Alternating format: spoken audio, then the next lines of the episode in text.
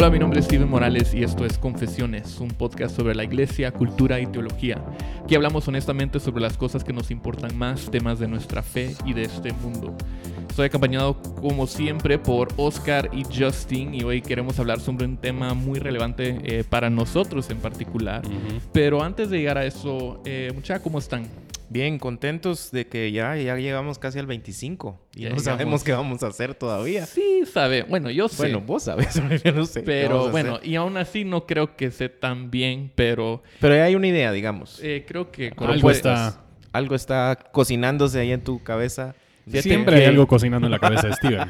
Fíjate que usualmente somos muy buenos en, en prepararnos con la prédica, Sí. con Ah, bueno, el con la orden, la, liturgia del servicio. Sí, eh, Porque los podcasts son cinco eh, minutos antes decidimos de qué vamos a hablar. Eh, sí. Sí. pero con el podcast es... Es más orgánico. Más sí, casual. es más casual. Más relajado. Conversacional. Conversación. Hoy, de hecho, estoy usando mi micrófono como Oscar. Mm, Voy a, ya- voy a ¿Por qué? Pero explica por qué.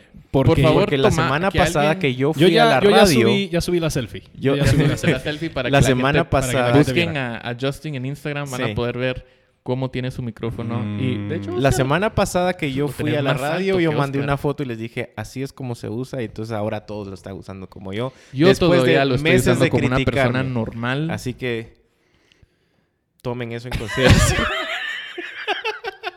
¿Cuánto más tiempo creen que podemos dedicar a esto? Creo que la gente ya está harta de escuchar de cómo Sí, ponen sus sí. Cabal. ustedes. Bueno, pues, Eh, pero que si dejen de quieren- escuchar el podcast.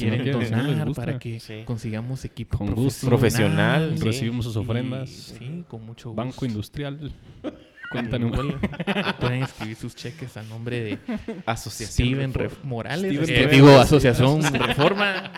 Steven Reforma. Formas en que líderes fallan. así, Ah, y recibiendo mira, dinero a su nombre. Eh, hoy, hoy queremos hablar eh, sobre, bueno, los tres somos líderes en la misma iglesia, somos pastores en la misma iglesia, hemos pastoreado desde el- hace dos años, empezamos Iglesia Reforma y desde el principio nosotros eh, hemos manejado nuestro gobierno así, algo que nosotros llamamos... Pluralidad y paridad. Entonces, eh, si quieren saber un poco más o si tienen dudas de, bueno, ¿cómo es esa cosa de que hay tres pastores y no es uno, uno no es la cabeza y todo Pero eso? ¿quién, ¿quién es el pastor? Pero ¿quién? En, ve- ¿quién es- así quién en es el serio, pastor? así ya fuera de cuentos, ¿quién es el pastor? Sí, Porque, porque le quiero traer comida. Sí, exacto. Si tú, si tú tienes dudas sobre eso, puedes escuchar el primer, o no sé, es- como el segundo o el tercer Creo episodio, episodio de, dos o de- tres, sí. ajá, de- de Confesiones en la página de iglesiareforma.org diagonal confesiones, ahí lo puedes encontrar. Eh, y entonces no vamos a hablar de eso, pero queremos hablar de- del tema del liderazgo eh, más en general. Y, y creo que, Oscar, tú una vez, yo te he escuchado hablar sobre liderazgo, eh, y tú una vez dijiste que en un sentido todos somos líderes, Sí. ¿verdad? ¿Puedes explicar eso un poco más? Sí, diga- en mi eh, digamos en mi experiencia, eh, trabajé muchos años en este tema de desarrollo de liderazgo. Eh, he, dado un par de conferencias específicamente sobre este tema. Oscar Eh, Maxwell. Eh, no. ¿No han, no han visto sus libros? Están en todos lados. Están en todos Oscar lados. Max. Oscar Sí. Maxwell, Cabal. sí. A la- qué raro se oiría eso vos, Oscar ¿Vos Maxwell, quieres que ¿verdad? te adopte? Maxwell, Maxwell. ¿Quieres ser el hijo Juanito, Juanito, Sí. adoptame, Juanito. Así, así nace el domo y hay tráfico en toda la ciudad. ¿Fue con él? Empiezan a quejar. Sí, creo que fue con él. Cabal. Eh, entonces, la- mi punto de vista es de que si el liderazgo es ejercer influencia, al final todos ejercemos influencia. La pregunta es qué tipo de influencia ejercemos, si una influencia positiva o negativa. Entonces, al final de cuentas, todos somos líderes porque ejercemos cierta influencia con nuestra familia, con el trabajo, con nuestros amigos. La pregunta es qué tipo de liderazgo ejercemos, si un liderazgo positivo o un liderazgo negativo. Entonces, al final, esa es, digamos, la premisa, ¿verdad? Que al final yo creo que todos somos líderes, todos ejercemos Sí. liderazgo, Sí. ¿verdad? Y, y mencionamos esto porque vamos a hablar hoy de, de las maneras en que los líderes pueden fallar o, o fracasar. Ujú. Em, porque sí vemos que en un sentido bíblico hay, sí hay líderes que tienen responsabilidades que están eh, establecidos por Dios eh, en la iglesia, pero no queremos que, que la actitud de este podcast o de las personas que lo están escuchando es, ah, sí, es que mi líder, en mi alguien más". pastor, ellos siempre fallan Sí, así sí, o ellos sí. están haciendo eso, sino queremos entender que todos podemos fallar o fracasar de esta manera. eh, de cualquier manera en que estemos ejerciendo liderazgo, como tú estás diciendo, teniendo influencia en las vidas de los demás. Yo creo que esa es la pregunta, ¿verdad? Porque muchos tenemos una responsabilidad un poco más al- alta, digamos, en el sentido de que estamos ejerciendo cierta influencia con más personas. Sí. Puede ser el caso de otra persona que su influencia es con sus hijos. O, si- o si hay un ¿Verdad? liderazgo institucional aún. O sea, tenemos nuestra responsabilidad de la iglesia local, predicamos cosas así que sí, sí ya son un liderazgo reconocido, digamos, por la Biblia. Nadie también. está exento al final. Al final es más responsabilidad o, menos Sí. responsabilidad. Sí, entonces esto no solamente se aplica al liderazgo de la iglesia, aunque eso es lo que vamos a estar hablando hoy, pero podrías ver aplicaciones en, en tu propio contexto Sí, también. Lo otro que queremos aclarar eh, desde el principio es que no estamos diciendo que los líderes deben ser perfectos, Sí. ¿verdad? Que creo que esta es una expectativa demasiada alta que a veces le ponemos al pastor eh, o al líder de la, en, en tu iglesia, de que por ser pastor o por tener una posición con responsabilidad y autoridad en la iglesia, eh, de, de alguna manera debe ser perfecta. Eh, que todos sabemos que eso es imposible, ¿verdad? Entonces los líderes no, no deben ser perfectos, pero sí tienen un estándar eh, de responsabilidad y de carácter, integridad Sí. que deben tener. eh, que, que- que es más alto en el sentido de que por la posición que tienen, pero es algo a, a que Sí. debemos buscar y anhelar No, yo, todos yo los creo que lo que nosotros diríamos tal vez la diferencia entre, entre un líder bíblico y, y cualquier otra persona, un, un anciano en la iglesia, es que él tiene un carácter eh, constante y comprobado. Sí. Que hay, hay una constancia en cuanto a su integridad y su carácter y es algo que otras personas han logrado observar y verificar que es, que es cierto. No significa que nunca falla, sino que sí hay cierta, hay cierta constancia en la, en la justicia, en su moral. Entonces, en ese se- sentido, debe haber un, un lugar para, para perdonar y para reconciliar diferencias. O si, si, si un líder eh, te ofendió con un comentario, o si tu pastor dijo algo con, con lo que no estás de acuerdo, eso no significa que ese pastor es, es un fracaso. Ujú. ¿Me entiendes? Eh, simplemente eh, porque no, no, no esperamos que sean perfectos. Entonces, lo que queremos hablar hoy es de qué son las cosas que, que nosotros vemos comúnmente, eh, las maneras en que líderes. Sí, y aún en este listado, porque creo que esa, esa diferencia tam- también es importante.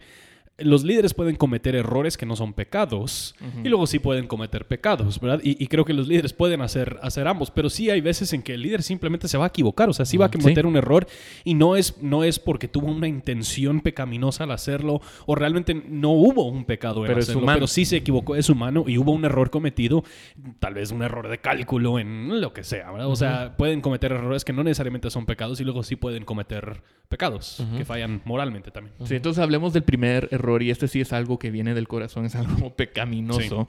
Eh, y, y es cuando vemos a, a líderes que hacen que todo en la iglesia o en todo en su entorno se trate de ellos, en el sentido de que todo es para servir al, al pastor, ¿verdad? ¿Cómo ven, ¿Cómo ven esto ustedes en, en- en la iglesia? Yo, yo creo que es en, en cualquier, digamos, si lo tomamos fuera del contexto de la iglesia, en un contexto sumamente general, es tal vez el- el- el- la lección fundamental más grande del liderazgo, ¿verdad? De que mi liderazgo no se trata de mí, se trata de las Sí. personas a las que yo estoy tratando Es, de es influenciar. servicio es a otros. servicio. O sea, fuera de la iglesia, digamos, es, es lo que vamos a encontrar en libros de liderazgo, en seminarios de liderazgo, en temas de liderazgo. No digamos dentro del contexto de la iglesia en donde creemos que Cristo mismo ejemplificó esto, Sí. ¿verdad? Cuando está la, la pelea de quién es el mayor y que, quién, quién, quién, quién gana la quién se va a competencia. sentar a la mano eh, derecha de exacto. Jesús. O sea, Jesús viene y les da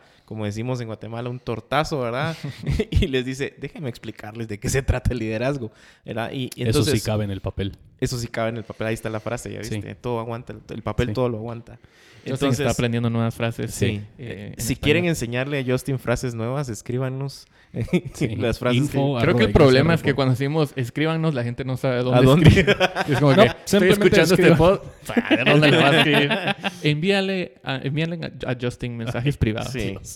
Qué bonito.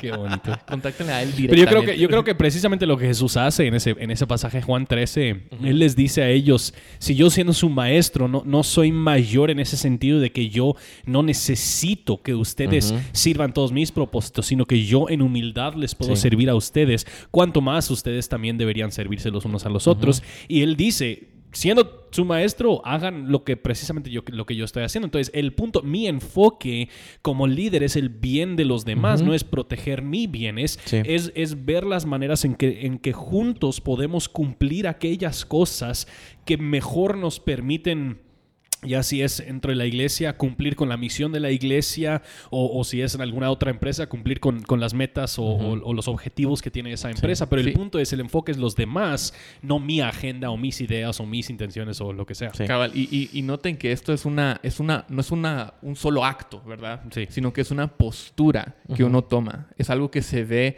a, a la larga en el, en el ministerio y la vida de una persona. Sí, estás pensando constantemente acerca de ese llamado Sí. en tu corazón más que de la posición, ¿verdad? No estoy pensando... y muchos buscan soy liderazgo porque piensan que, bueno, así voy a recibir Exacto. admiración y respeto y la gente me va a servir a mí. Y yo creo que se siente la diferencia cuando estás trabajando con un líder que no, no es para la gente, o diríamos for them en inglés, cuando, cuando te das cuenta, o sea, se siente la diferencia entre un líder que sí está para ti, está para Sí. la gente que, que tiene bajo su responsabilidad. Mm. Entonces, eh, eh, es, es realmente se, se- se puede expresar de muchas maneras que vamos a ver en, en este, este listado que tenemos en nuestro bosquejo que preparamos El guion que tenemos. con tiempo, el guion. Con cinco minutos. Eh, pero otra, vez, otra cosa que nosotros vemos es eh, que, que nosotros diríamos, esto sí es una manera en que líderes pueden fallar, es cuando no delegan el trabajo que ellos tienen que hacer. O sea, consideremos nuestra iglesia, Sí. que estamos como a cuántas personas ahorita. Los domingos- llegando los domingos. Los domingos 200 adultos y niños. Una persona encargada de las vidas de 200 personas, de pastorear a 200 personas, de eh, preparar el servicio, de Sí, preparar la alabanza, Amén. de hacer todo el, el trabajo Yo pensé, administrativo. yo pensé que esa era la descripción de puesto de Oscar. Eh, sí, ¿verdad? Nosotros no. Sí, yo, yo se lo predico. Sé, Sí. Igual yo sí, yo. yo sí Sí. trabajo. predicamos juntos. Predicamos juntos y, el Oscar, y el Y Oscar hace todo lo Oscar hace todo lo-.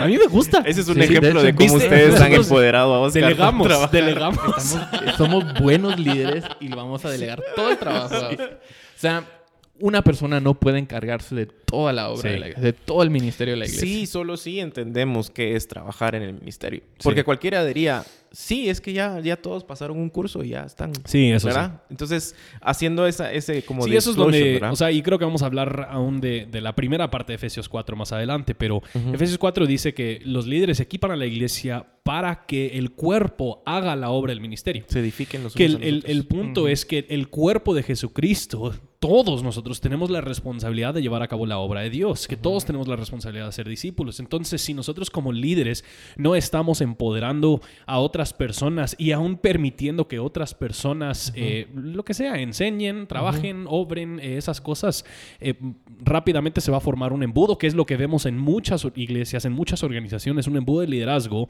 donde, donde a final de cuentas nadie puede realmente ejercer y utilizar sus dones porque todo tiene que ser controlado por medio Con- de una con- persona. controlado y eh, comunicado. Sí. Porque al final miras también ministerios en donde todo gira alrededor de una sola persona.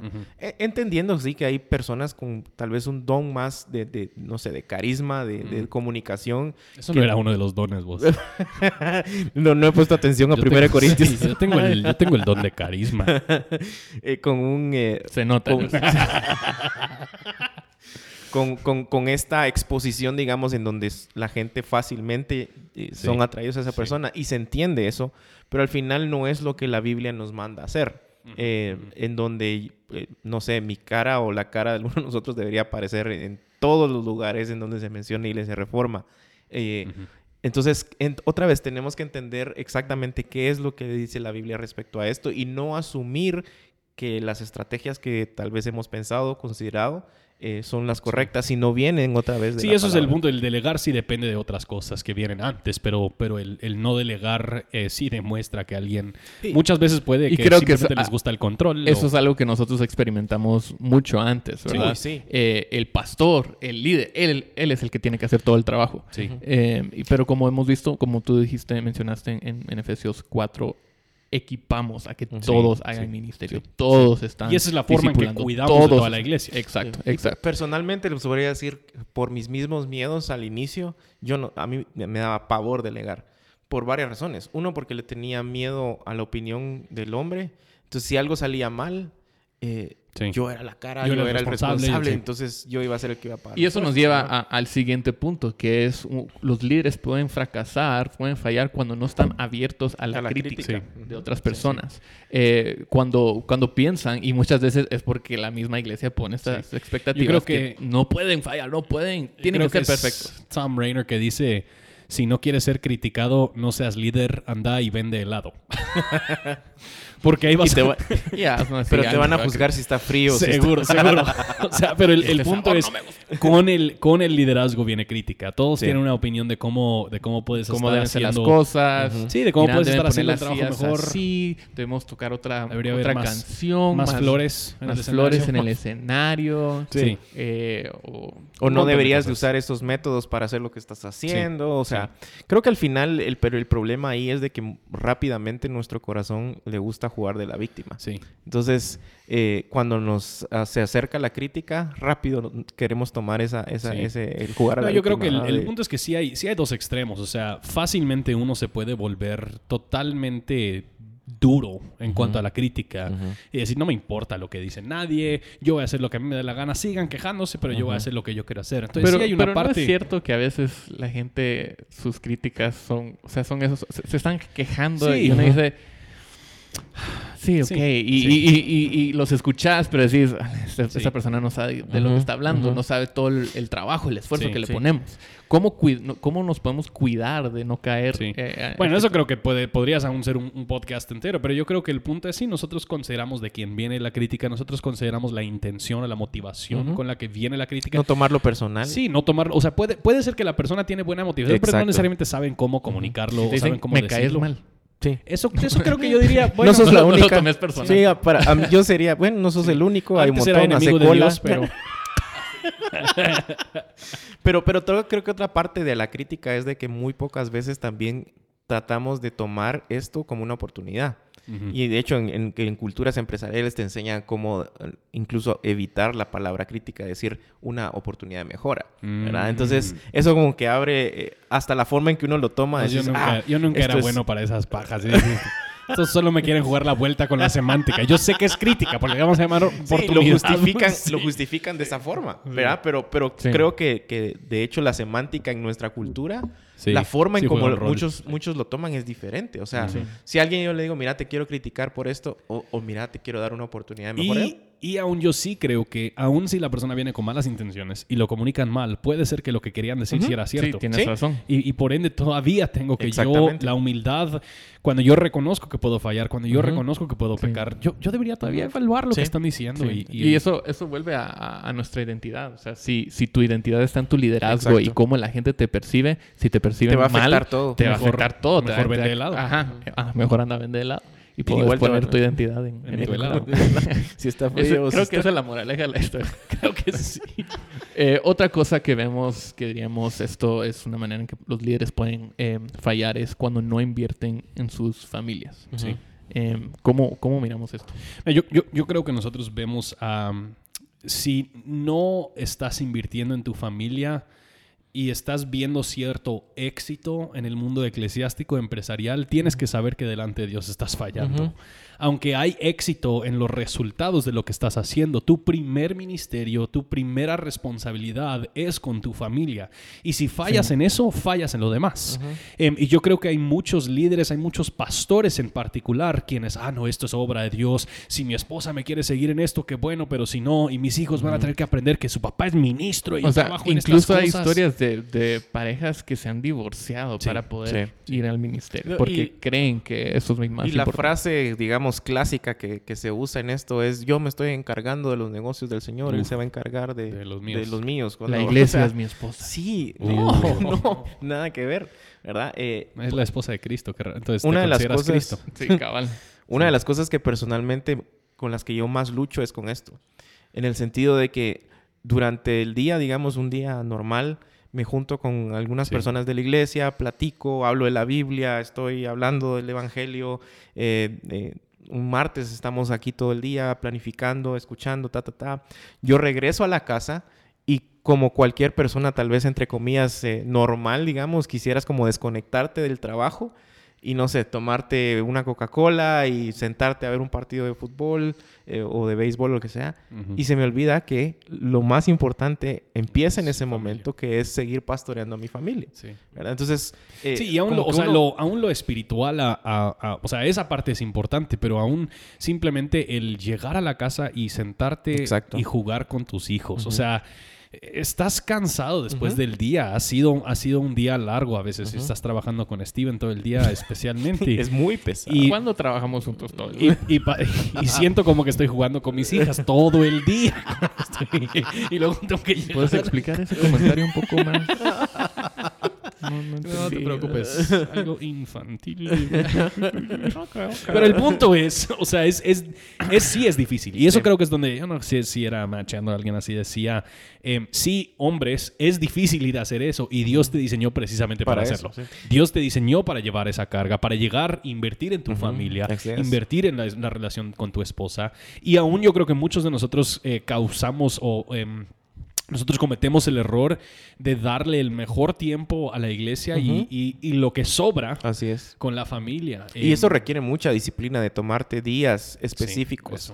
Eh, descansar. saber que van a haber sábados. etapas, ¿sí? Sí. saber que van a haber etapas duras, pero de- después decir, miren mucha, me- después de Eso me estas semanas desconectar. necesito desconectarme, estar con mi familia. E incluso hay otro, ot- otra cosa bien importante que es asumimos de que mi esposa trabaje o esté en la casa, ella no está cansada. Sí, sí. Entonces llegamos a la casa otra vez como jugando el papel de víctima. No, pero es que yo estoy cansado y he No, ¿y trabajado cuántos y- matrimonios siempre Ah. están comparando quién hace más? Bueno, pero yo trabajé en esto. Bueno, pero yo estuve con... O sea, a Y final no se de trata de cuentas, no se trata de eso. Se trata de vivir el evangelio y realmente invertir en nuestros hijos. Y más allá de eso, ya, lo- ya el tema espiritual. O sea, el, el estar teniendo esas conversaciones acerca del evangelio, el estar hablando de las cosas de Dios. Otra manera en que los líderes pueden fracasar es cuando no invierten tiempo. Ya hablamos de familia, pero también tiempo en otras personas, eh, en otros líderes en su iglesia, eh, en, en su, e- en el equipo ministerial, en los diáconos, en levantar a otras personas que pueden eh, ejercer liderazgo en la iglesia también. Em, ¿Cómo vemos esto, el- la falta de... Sí.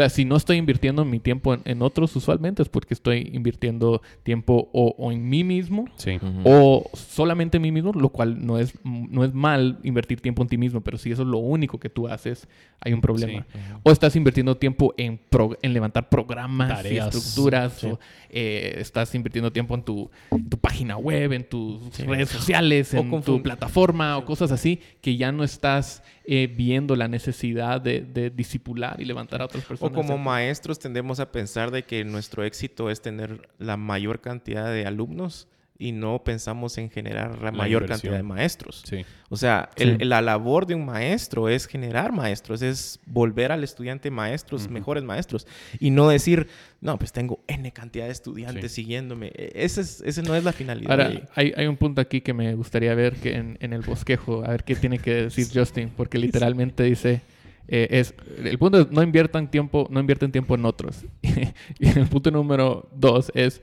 Jesús. Debajo de esto, A, A está hablando para de que compartir vean nuestra vida. qué B, explícitos son B, estos. Jesús. Jesús A ver. invirtió su vida. en otros.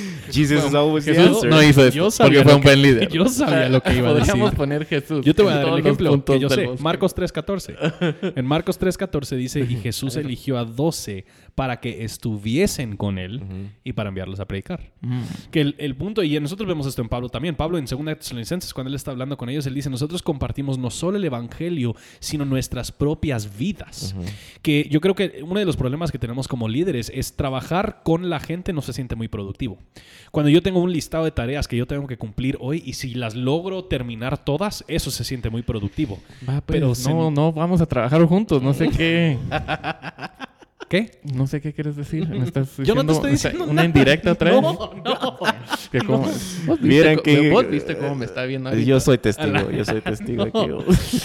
El Yo punto sé es que trabajar con la gente no se siente tan, no se siente tan productivo, pero es esa labor a la que nosotros como pastores hemos sido llamados. Y otra, otra cosa también es de que tendemos a ver a las personas como proyectos. Y otra vez, enfocado en números, enfocado en cuánta gente en, en esto, y no necesariamente otra vez como personas necesitadas Ujú. de lo mismo que necesitamos nosotros, que es eh, compartir, que es Sí. hablar, que es escuchar, que es llorar con los que lloran, es alegrarnos con los que se alegran. Entonces, el invertir nuestra vida en otros podría Sí. ser, no, no, de hecho no podría ser, es más dificultoso, pero a, es, a eso es lo que nos llamó Sí. a Cristo, no es a tener otra vez la mayor cantidad de seguidores, números, etcétera, etcétera. Entonces puedes, puedes fallar al no invertir tiempo en otros, pero también al, al no invertir en tu propio desarrollo, Sí, ¿verdad? sí. ¿Eh, ¿Qué tipo de desarrollo estamos hablando aquí? Pues Eh, pa- mira, Pablo le dice a Pablo dice a Timoteo en, en una de las dos cartas, en capítulo 4, primera o segunda Timoteo. Otra vez somos malísimos con los capítulos de la Biblia. Sabemos la Biblia mucha, solo que no sabemos exactamente dónde quedan las cosas. Pero em, está en la Biblia. En la Biblia lugar. dice- Él dice, cuida de ti mismo y cuida de tu doctrina. Em, y yo creo que cuando nosotros hablamos de esto, el, el punto es nosotros como líderes somos responsables eh, de, sí, cuidar de muchas personas, de pastorear, de discipular a muchas personas. Eh, y hay muchos líderes quienes resultan ellos mismos fallando moralmente en el ministerio porque dedicaron mucho tiempo a otras personas y muy poco tiempo a su, a su propio caminar con el Señor. Entonces yo creo que una de las formas principales en que nosotros invertimos en nuestro propio desarrollo es asegurando que lo primero es mi relación con Dios, que Dios es el que primero determina el uso de mi tiempo, que yo Sí. tengo tiempo en la palabra, yo tengo tiempo en oración, yo estoy caminando con Él y luego camino con otros a raíz de, lo que está sucediendo en mi propia Doy vida. de lo Sí, que y creo que esa es una de las cosas más difíciles. O sea, yo mismo he luchado con esto que porque estamos, porque estoy tan enfocado en la, en la lista de cosas que hay que hacer, ¿verdad? Bueno, tenemos que eh, llegar a este punto, tenemos que sacar este programa o ten- tengo Sí. que estudiar este pasaje o todas estas cosas que olvido que yo también necesito tener una Hoy- relación hoy con mismo, Jesús. en la mañana, durante el tiempo, yo me levanto a la misma hora todas las mañanas y usualmente de la el- el- mañana. no, no- no tan temprano, pero temprano. Y, y usualmente parte el- ese tiempo es, es designado específicamente para, para leer la Biblia, estar en, en oración.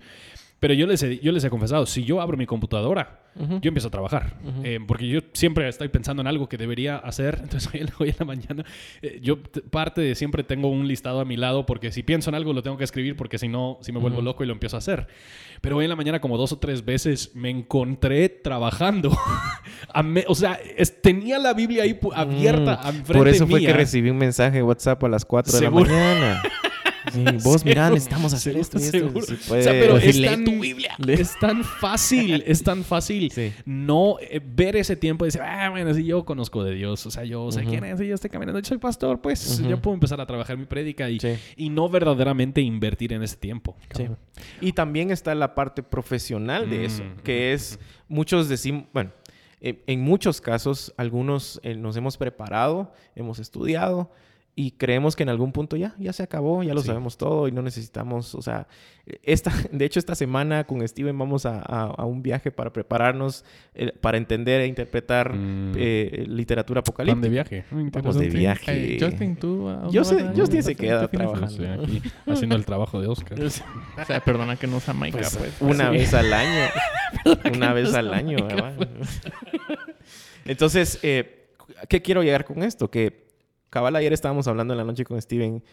Le decía, Qué gran, mano. "Ay, me duele la cabeza tanto estar leyendo y tratando de entender todo esto. ¿Por qué no me llaman Pero a mí? porque precisamente por eso, porque sabemos que vos no sabés. Yo dije, este no escucha esa pregunta.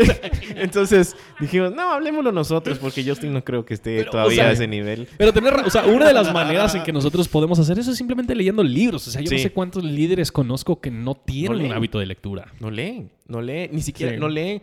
Y recuerdo una vez que mi papá... O leen todo lo mismo, todos los mismos autores, todos los Sí. mismos tipos de libros y no leen ampliamente. Mi papá le dijo a, un, a, a alguien que estaba pastoreando, le dijo, mira, te traje estos libros, me gustaría que pues pudieras tener la oportunidad de prepararte más. Y la respuesta fue, pues honestamente mi trabajo depende del Espíritu Santo. Así que yo abro la palabra y el Espíritu Santo me dice qué es lo que... O sea, y otra vez tenemos que entender que es una gran irresponsabilidad. No solo es irresponsable, sino que es... eh, Depender del Espíritu Santo es una gran irresponsabilidad. En Lo el dijo contexto- aquí en Confesiones, en el Oscar contexto Morales. que estoy explicando, ¿verdad? De decir, pues, Sí. simplemente voy a abrir la Biblia y a ver qué pasa. Eh, Sí. o, o gente preguntando, y vos, ¿y de qué, de qué debería predicar este, este domingo con la, el contexto político de Guatemala? Pues, la Biblia. Sí, pero ¿qué específicamente? Pues toda la Biblia habla de un solo tema de, de- un- del Evangelio y eso es el- lo que necesitamos Sí. escuchar. Entonces, otra vez el punto es qué tanto nos estamos retando para prepararnos Sí. profesionalmente, no solo espiritualmente, sino profesionalmente. Otra manera en que líderes pueden fallar es cuando eh, no, cuando de- están demasiado enfocados en, en- en los resultados, ¿verdad? En cuánta gente llega a la iglesia, eh, en cuánta gente ofrendó, cuánta gente eh, dio su vida, dio- entregó su corazón a. Cristo, o cuánta gente eh, decidieron eh, ser bautizados, o, o lo que sea, ¿verdad? Cualquier resultado, eh, que, que en realidad esto es, es un pragmatismo que vemos en la iglesia. Eh, lo que más importa eh, son los resultados, La cantidad de gente. la sí. cantidad de gente, Números. eh, los números, eh, la influencia, eh, lo que otras personas piensan. O sea, lo que queremos sacar es- son buenos resultados. Esto puede, eh, esto afecta a la iglesia en cada nivel porque ahora todo lo que tú haces como iglesia, todo lo que tú haces como líder, todo lo que haces como pastor es para producir resultados. Sí. Entonces, no importa, lo- la Biblia no manda, lo que manda son los resultados, lo que produce los resultados. Y Entonces, estoy voy a estar dispuesto a sacrificar lo Sí. que sea solo con que llegue, solo con que pueda producir los resultados que Y bajo que ese mismo parámetro, el líder más infructuoso en la Biblia fue Jesús. Sí. En tres años, Sí. 10 pers- 12 y uno le falló. ¿verdad? Y, y otra Sí. vez tenemos que entender de qué se trata esto. La, la labor pastoral o la labor en el ministerio nunca se va a tratar de números porque no depende de nosotros el trabajo. Ujú. ¿verdad? Tenemos que entender que es Dios quien da el crecimiento, que es el Espíritu Santo que convence. Sí. Eh, y sí, los números son importantes, tienen su lugar.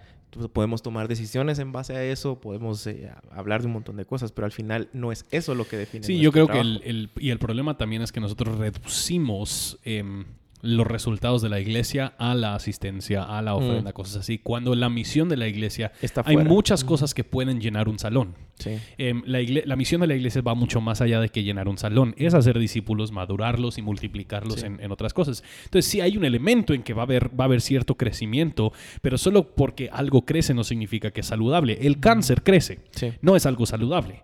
Em, y yo creo que hay muchas veces en que nosotros, nosotros creemos que mientras algo está creciendo es saludable. Y de hecho en los Estados Unidos usamos esta frase, las cosas saludables crecen. Y por ende justificamos que ciertas cosas tienen que cambiar para, para hacer que crezcan, cuando no todo lo que es saludable crece, que nuestro enfoque debería ser la salud, la, fi- la fidelidad. Son esas las cosas que nosotros somos llamados a, a- a trabajar como pastores y líderes. Sí, y lo mismo, y lo mismo podría aplicarse a, a- a nuestro contexto en el sentido de que cómo medimos el éxito de lo que hacemos nosotros eh, dentro de, por ejemplo, alguien que escribe un libro. Eh, Sí. Wow, está en todos los lugares, está en todas las librerías cristianas. No porque esté ahí quiere decir que es un buen Que libro. es bueno. o ¿Qué- sea, ¿Qué estás diciendo? es que Justin va a escribir un libro, entonces. Pero cuidado, Otra- Cuidado con lo que leen. Otra indirecta, Sí, pues. siempre. Sí, o sea, Hoy siempre, sí tomen en cuenta, ¿verdad? siempre leanlo con la Biblia a la Todos, par. todos estamos recibiendo críticas hoy como Pero buenos estamos líderes. abiertos. Como estamos abiertos a Sí. crítica. Y eso, eso también nos lleva a otro punto, o sea, otra manera en que puedes fallar, y esto es que es como el opuesto, es cuando no rendimos cuentas o no estamos dispuestos a, a ser enseñables, a ser Sí. discipulado, mentoreado por otras personas. Eh, muchas veces el problema, lo- los pastores fallan porque se consideran súper cristianos Sí, eh, o, o- o creen la mentira en que no ellos mismos no necesitan ser pastoreados. sí. Sí. No, y de hecho, o sea, hasta con sinceridad hay muchas iglesias que se lo hace difícil al pastor porque tratan al pastor como si él fuese algo súper humano o algo súper espiritual. Cuando, una vez más, la frase que usamos aquí en, en, en IR mucho, la tierra es plana a los pies, a los pies de la cruz. Que todos nosotros, antes de Cristamo, antes de Cristamo, Antes de- saber quién es Cristamo, Cristótomo antes de Cristo, Es este Mesías que estamos predicando ahora en, Antes de. Cristo éramos muertos en nuestros delitos y pecados y. Dios nos ha dado vida. Que eso es nuestra identidad, ya sea la persona que predica o la persona que pone las sillas o, o- o Ujú. no importa realmente, pero muchos de nosotros, eh, muchos pastores han sentido esa presión de que no pueden rendir cuentas porque la expectativa de la gente es que yo tengo que ser... Y eso pasa con las familias también. O sea, Sí. la esposa no siente que tiene nadie con, qui- con quien pueda hablar honestamente, sinceramente. Los hijos también sienten esta expectativa. em, y, y entendemos esa lucha, Sí. pero eso no significa que el pastor no debe rendir cuentas. Porque lo que pasa cuando el pastor no, no rinde cuentas es que empieza a, enfocarse en cosas que no están en la Biblia, o, piensa, eh, o ya no está abierto a la crítica, o hace que todo se trate de él y nadie le va a decir nada. Sí. sí. ¿Verdad? Porque no está dispuesto a... Y por experiencia, y también vemos testimonios por todos lados, que este es de, esto es de donde se origina eh, los corazones que se vuelven duros. que, que, que hay una falta de, práctica de este ser discipulado, ser exhortado, ser confrontado, rendir cuentas entre los pastores, que es el origen de donde nace todos estos problemas que vemos ahora de arrogancia, de problemas morales, etcétera, etcétera. Sí, o sea, imagina, y, y sí creo que uno puede entender cómo llegas a pensar así, o sea, todos los domingos un pastor se para delante de la gente y toda la gente los escucha. Y toda la gente está esperando que ellos tengan respuestas a su vida. Y puede ser muy fácil el volverte el, doctor espiritual de todos y por ende creerte saludable. Cuando en realidad no, no, no, funciona así. A final de cuentas, todos necesitamos del mismo cuerpo de Cristo para estarnos hablando la verdad en amor. Y esto es algo que a mí me ha ayudado bastante porque yo sé que han habido momentos en que si no tuviera a otros pastores que estuvieran pastoreándome en un sentido que estuvieran eh, con quien yo estuviera rindiendo cuentas, yo ya hubiera fracasado, o sea, yo hubiera fallado de varias maneras, porque sé que he entrado con ustedes, ah, la muchacha, fíjense que esto pasó, no puede. y, yo pensando que yo tengo la razón, eh, y ustedes me han dicho, eh, pero tal vez deberías, con... fíjate que no, o sea, tal vez considera este otro lado, no has considerado esto, o considera lo que la Biblia dice sobre el otro. y, y, o sea, todos vamos a tener, pasar por esto en algún momento. Entonces, em, no, no, no necesariamente significa que deben haber eh, eh, superpastores que pastorean a los eh, pastores y los pastores a los underpastors o, o, como eh, crear una jerarquía así. Pero sí significa que tú no debes ser la única voz los unos a los de, otros. de la razón los unos a los otros. los unos a los otros, tanto como pastor o simplemente si solo eres miembro de una iglesia o si eres diácono, lo que sea, en cualquier posición debe haber rendimiento de cuentas. Eh, otra cosa que vemos, la manera en que líderes pueden fallar es cuando no se comprometen mm. eh, a hacer lo que dicen que van a hacer. Entonces, eso lo, hemos visto como falta de, visión o de misión en la iglesia a veces. Esto es lo que vamos a hacer, somos una iglesia para eso, pero terminan todos los métodos que usan o las cosas que hacen realmente no sirven esa, esa misión. yo creo que somos una iglesia, eh, todo se trata de Jesús, pero no necesariamente se enseñan cosas. O sea, en este hay como que diferencias, hay como que una brecha entre, entre esas dos cosas. Lo que se dijo y lo que se hace. Sí, en, en, en este tema se tiene, que, se tiene que tener mucho cuidado con, con la cuestión del temor al hombre, porque esto puede lucir de dos maneras. La persona siempre dice que sí a todo Mm. aunque nunca puede realmente cumplir con lo dicho porque tienen temor a lo que la gente le va a decir si dicen que no. Danos un, ejemplo de eso. Entonces, o sea, hay, mucha gente quienes quieren hacer algo en la iglesia. Mira, pastor, eh, podríamos dar este anuncio, podríamos levantar este programa, podríamos hacer tal iniciativa. Y el pastor siempre dice, sí, claro que sí, hermano, qué buena idea, pero nunca realmente se lleva a cabo porque, pues, no hay suficiente tiempo, ni dinero, ni espacio para hacer todas esas cosas. Pero como no quieren que la gente sienta rechazo, no dicen que no. O por otra, o por otra parte, es muy fácil que el pastor siempre cumpla con absolutamente todo, no porque quiere realmente honrar a Dios, aunque se está quemando físicamente y se está totalmente vaciando espiritualmente, puede ser que ya no tiene tiempo para, para el mismo desarrollo propio, pero como dijo que va a hacerlo, lo va a hacer, porque una vez más su temor es hacia el, hacia el hombre. ambas cosas nacen del mismo, del mismo problema. Eso, y el, y el punto es que yo hago lo que yo, yo uno, tengo que medir lo que voy a hacer en base a lo que nos dicen las escrituras. Y luego, dos, yo voy a cumplir con lo que yo dije porque mi compromiso es con el Señor y no con estas, no con estas personas. Y si surge algo que, yo simplemente no lo puedo hacer, yo confío suficiente en, el Señor, mi identidad está en Él, que si yo tengo que cancelar, pues espero que nos tengamos gracia y misericordia. A veces no vamos a poder siempre hacer todo, van a surgir ciertas otras emergencias, pero yo creo que es ese temor del hombre que muchas veces maneja este tema. Estoy totalmente de acuerdo con lo que dijiste. Sí, tenemos que llenar el espacio mientras Steven está reclinado ahí mensajeando con su esposa. pero yo estoy trabajando ahorita. Oh. Eh, saludos a Jairo.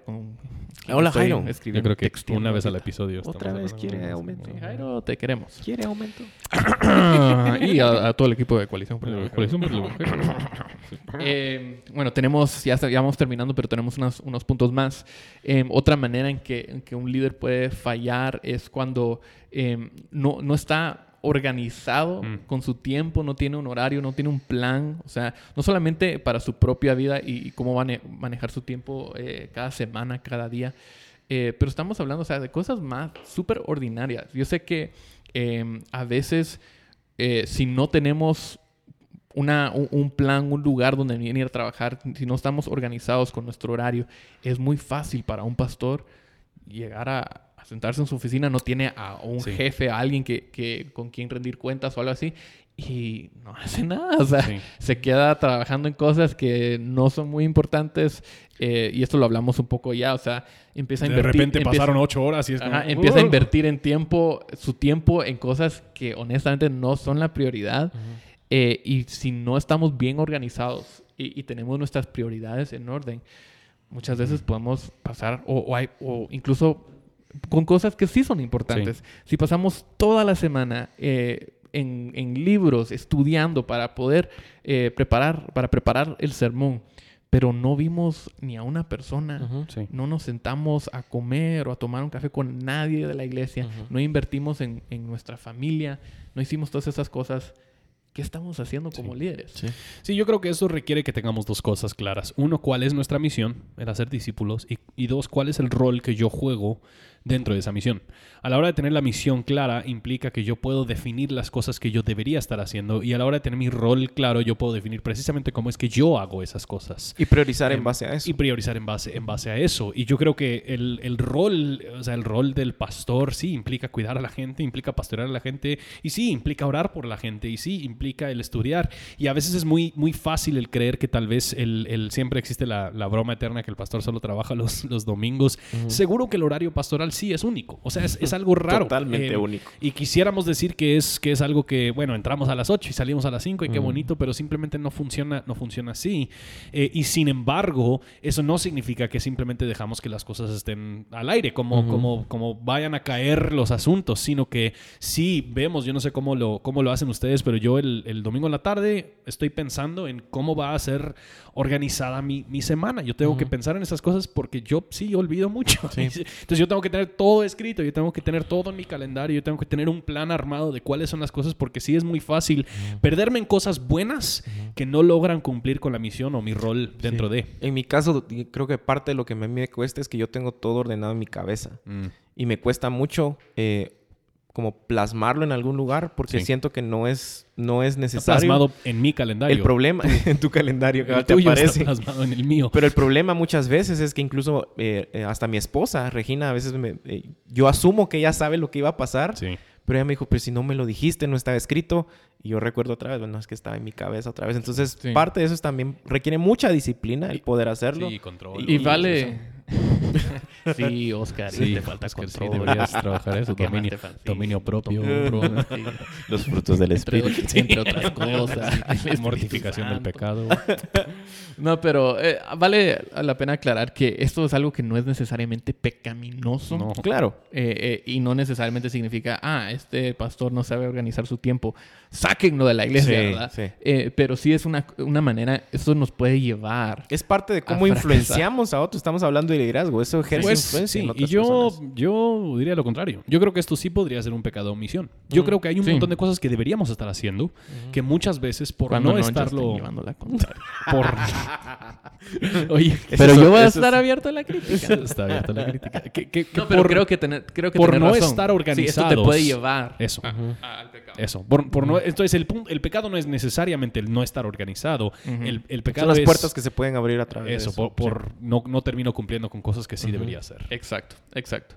Y hablemos por último eh, eh, sobre un tema que sí hemos visto, eh, muchos hemos experimentado esto y sabemos que esto ha sido un problema en el pasado para muchas personas en la vida de en, en- en Iglesia Reforma.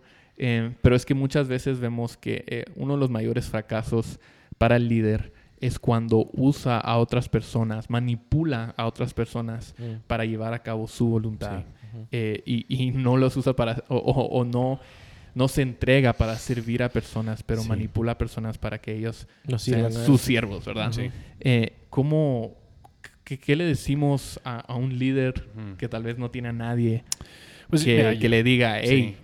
mira estás haciendo esto Yo creo que la, la analogía de la bendita zanahoria sobre el palo es, es la forma en que muchos líderes hacen esta manipulación. Siempre están prometiendo algo si tan solo haces esto. Si haces esto, yo te voy a dar esto. Si no haces esto, no te voy a dar ciertas cosas.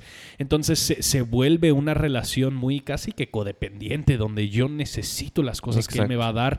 Y, y, y o esas convertirme cosas... en eso que él me dice que me puedo Y convertir. esas cosas a veces se vuelven la, la aprobación, esas cosas se vuelven un, un montón de otras, de otras formas o maneras Sí. que no, no son tan Y materiales. creo que una forma práctica de ver esto es de que muchas veces estos, estos nace como consecuencia de empezar a usar métodos que no son bíblicos Sí. en, lo- en las cosas que hacemos y empezamos a, a- a ser sumamente pragmáticos en la forma en que nosotros lideramos o ejercemos influencia sobre otros. Sí, las personas se ¿no? vuelven un medio al fin. Exactamente. Se vuelven proyectos, un medio, o se vuelven eh, otra vez la base de mi identidad. Entonces, entre más personas estén de acuerdo conmigo, eh, más éxito voy a pretender tener delante. de- por ende, Sí. entonces voy a tratar de, de ver de qué forma todos están de acuerdo con lo que yo digo. Sí. ¿verdad? Y esa es una de las primeras señales que tenemos. Si todos están de acuerdo con lo que yo siempre digo, ahí hay un problema. O si todos horrible. solo hacen, hacen las cosas como deberían cuando yo estoy. Sí. O sea, hay, hay un montón de maneras en que uno puede medir esto si están manipulando, ¿no? Sí. Sí.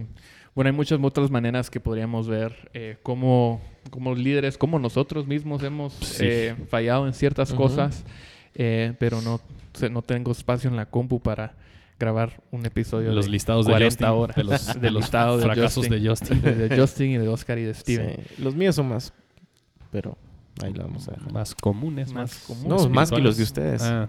Bueno, Eso solo es- porque eso soy es más viejo. viejo. Sí, pues, sí, cabrón. sí. Porque has tenido más experiencia Sí. para fracasar. El Oscar tiene 65 años y no sabe. A la... Sí. Sí. Ah, Parezco de 65. Oscar. Sí, Oscar podría ser mi papá. Nació de- de junto- de- durante la Segunda Guerra Mundial y él ya va viviendo muchas experiencias. Voy a empezar Sí, a él, con le fascina, de- él- a él le fascina el Android, el, su celular, porque había un tiempo en que los celulares no existían. Sí, ni, él ni los teléfonos. Él recuerda cuando la Pues tele yo solo, tuve la tele mi solo primer y negro. celular, mi Por primer celular fue un, tres un pantallas. StarTAC de aquellos Mm. que parecían ladrillos Sí. de cuando estabas en la guerra. Estabas- Sí, yo, Fue yo en no rec- 1998. sí. Wow. Con Sí, yo los primeros celulares.